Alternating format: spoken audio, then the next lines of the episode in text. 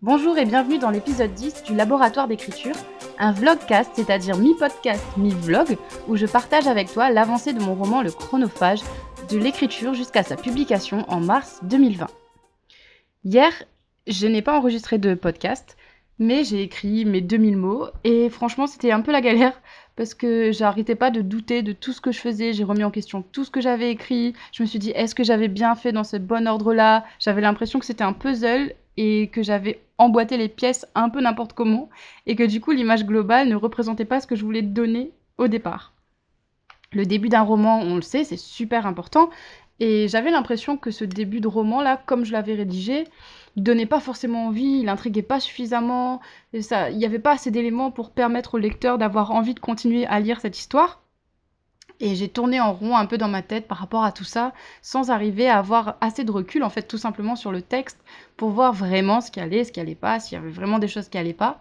Et c'est la leçon que je retiens aujourd'hui de ça, c'est que c'est très difficile quand on est en train d'écrire d'avoir du recul sur ce qu'on est en train d'écrire. Donc si toi tu es en train d'écrire ton premier jet, que tu as l'impression que tout est de la merde, que l'idée c'est nul, que la manière dont tu as créé les choses c'est nul, t'inquiète pas, c'est normal. Ce que je veux dire par là, c'est que il faut un certain recul pour avoir un regard neuf sur son texte. Et je l'ai toujours pas ce recul, simplement j'en ai parlé à quelqu'un, j'ai raconté mon histoire, j'ai raconté la manière dont les éléments s'emboîtaient, j'ai raconté le début, et ça m'a rassuré en fait. Ça m'a rassuré parce que le fait de l'énoncer, le fait de raconter l'histoire, ça m'a remotivé, un truc de malade, et ça m'a rappelé en fait tout ce que je voulais raconter, tout ce que je voulais mettre dans cette histoire, et pourquoi je voulais l'écrire. Et ça m'a redonné un coup de boost et un coup de motivation extrême et ça, ça fait super plaisir. Et donc aujourd'hui, je reviens sur mon manuscrit avec un regard neuf, avec aussi une motivation nouvelle, on va dire, et avec un regain d'intérêt et d'énergie pour ce roman auquel je tiens énormément et dont l'histoire me plaît et je suis sûre que, que ouais, ça peut toucher des gens en fait, cette histoire. Donc je reviens rebooster. Pour l'instant, mon manuscrit, il est à 12 000 euh, mots et quelques. Attends, je vais regarder mes statistiques, je te dis ça. 12 324 mots. J'en suis au chapitre 4. Aujourd'hui, je vais écrire 2000 mots. Et, euh, et ouais, je vais essayer d'arriver. en vrai, j'aimerais bien arriver aux 15 000 mots aujourd'hui. On va voir si j'y arrive. Sachant que je sens que c'est de plus en plus simple de replonger dans l'écriture et d'être là-dedans. C'est vraiment la preuve que la rigueur et le fait d'être constant dans son écriture, ça paye. C'est de plus en plus simple pour moi d'écrire 2000 mots. Hier, je les ai écrits en deux heures et quelques. Et après, j'avais eu du temps pour faire autre chose. Donc ça, c'est vraiment, vraiment chouette. Et je pense qu'il faut vraiment s'y tenir et avoir un rythme régulier pour voir l'évolution et pour voir justement à quel point on peut écrire et à quel point on peut évoluer au fur et à mesure des jours. Et ça, c'est plutôt cool. Voilà, il est 10h, moins 10, et c'est parti pour la séance d'écriture du jour. Entre 10h et 11h, j'ai écrit 1000 mots, ce qui est plutôt pas mal qui est pas non plus exceptionnel, mais euh, je commence à m'habituer à mon rythme de 1000 mots par jour, enfin par heure plutôt. Ensuite, j'ai fait une pause pour manger. J'ai retrouvé une certaine sérénité face à l'écriture, je me sens vachement plus tranquille, plus en paix, plus épanouie, plus heureuse d'écrire et franchement ça fait du bien. J'ai l'impression de trouver mon rythme en fait de travail avec euh, le fait d'écrire un petit peu le matin, ensuite de me reposer et de lire l'après-midi et avant de reprendre encore un petit peu une séance d'écriture. Je pense que là le rythme il arrive au fur et à mesure et c'est vraiment chouette. Donc là il est je sais pas midi et demi, une heure je pense. Je peux regarder l'heure et je vais faire une petite pause, le temps de digérer. Je vais lire un livre j'ai emprunté euh, La prisonnière du temps de Kate Morton. Kate Morton, qui est une autrice que j'avais très envie de découvrir depuis un petit moment. Je suis allée à la médiathèque, comme je te l'ai dit dans le dernier épisode ou celui d'avant, et je suis tombée sur un de ses bouquins. Alors, c'était pas celui que j'avais l'intention de prendre au départ. Au début, je voulais prendre un truc euh, qui s'appelle genre euh, La fille du lac, ou je sais plus comment ça s'appelle. Et en fait, le résumé me tentait pas plus que ça. Et juste après, je suis tombée sur La prisonnière du temps. Et forcément, avec mon roman qui s'appelle Le chronophage et qui a une dimension très liée au temps, déjà, un, la couverture m'a trop plu. Et puis je me suis dit, ah, ça parle de temps, donc forcément, ça va être euh, lié et donc ça va m'intéresser. Et euh, donc je retourne le livre pour lire la quatrième de couverture et je découvre que l'héroïne s'appelle Elodie. Hmm. Donc je me suis dit, tiens, tiens, tiens, une héroïne qui s'appelle Elodie, comme moi, un livre qui parle de temps, d'une autrice que j'ai envie de découvrir, bah voilà, il n'en a pas fallu plus pour que je l'emprunte. Il est assez costaud quand même, hein, c'est un petit pavé. Après les gratitudes de Delphine de Vigan que j'ai lu assez rapidement, celui-là il va me prendre un petit peu plus de temps je pense. Donc voilà, je vais me plonger dans cette lecture, histoire de déconnecter un peu, et ensuite je vais me remettre à l'écriture. Et ça fait vraiment plaisir d'écrire comme ça euh, dans la journée et d'être connecté à son histoire, ça fait vraiment du bien. On se retrouve tout à l'heure. Finalement, je me suis amusée à faire des visuels pendant une heure. J'ai refait le visuel pour la chaîne YouTube parce qu'il était un peu vieillot et en fait quand j'ai lancé la chaîne YouTube je savais pas encore euh, gérer tous les logiciels un petit peu de visuel et Canva etc. Donc j'ai refait ça, la bannière aussi de Facebook et puis euh, je me suis amusée à créer une couverture pour le bouquin juste pour m'amuser parce que bon je suis pas du tout une professionnelle et je ferai appel à quelqu'un évidemment quand je vais publier en auto-édition mais juste ça m'a fait kiffer, j'ai publié, j'ai partagé ça sur euh, Instagram Euh, et, ça rendait la chose un peu plus concrète et c'était assez agréable à faire.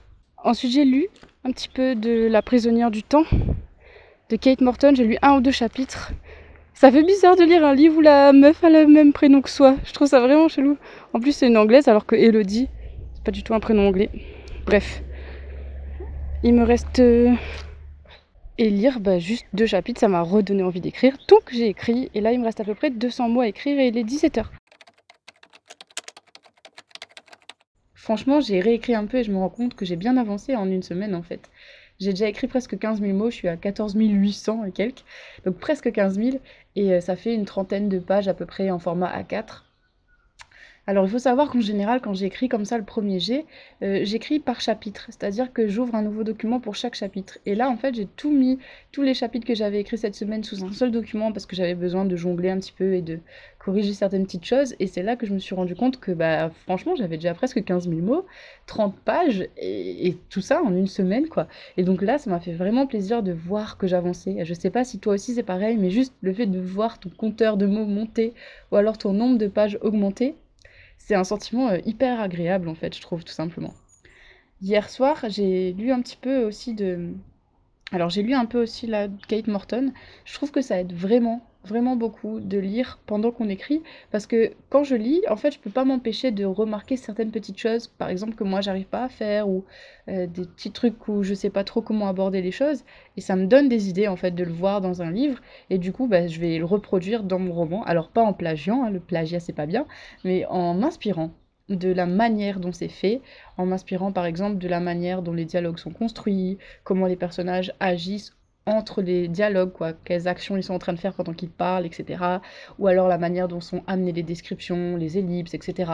Bref, à chaque fois que j'ai une petite difficulté dans l'écriture, si je plonge un instant dans un autre roman, en fait ça me débloque pas mal de choses et je trouve que mon écriture s'améliore au fur et à mesure quand j'écris et quand je lis en même temps. Donc ça c'est un conseil pour toi, si vraiment tu galères sur certaines choses, n'hésite pas à lire un roman en même temps que tu écris, tiens, Bon, peut-être que pour certaines personnes, ça va être compliqué parce qu'ils veulent vraiment être concentrés sur leur truc, mais crois-moi, ça peut vraiment t'aider à voir d'autres choses et à voir d'autres possibilités que tu n'avais peut-être pas envisagées. Et en vrai, Fangirl, je t'ai dit tout à l'heure que j'avais créé un espèce de, euh, couverture, une fausse couverture pour le roman. J'avais tellement besoin de m'inspirer et de me motiver que j'ai mis la fausse couverture en écran de verrouillage sur mon téléphone.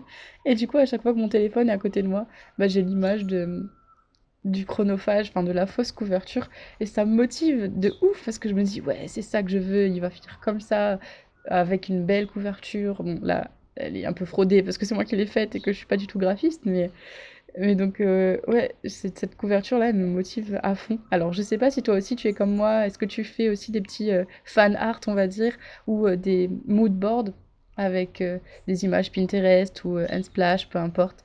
Donc ouais, dis-moi tout ça. Ça m'intéresse de savoir. C'est fini pour le vlogcast d'aujourd'hui, je te laisse avec un extrait quand même. Début du chapitre 5, c'est le jour de l'anniversaire de Cornelia. Cornelia s'emmitoufla dans sa couverture. 6 heures du matin.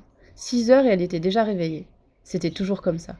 Lorsqu'il fallait se lever pour les cours, son corps refusait d'obéir. Mais quand elle pouvait faire la grasse matinée, il la réveillait bien trop tôt. Peut-être que si elle restait comme ça, sans bouger, le sommeil voudrait bien la reprendre dans ses bras. J'ai rencontré quelqu'un.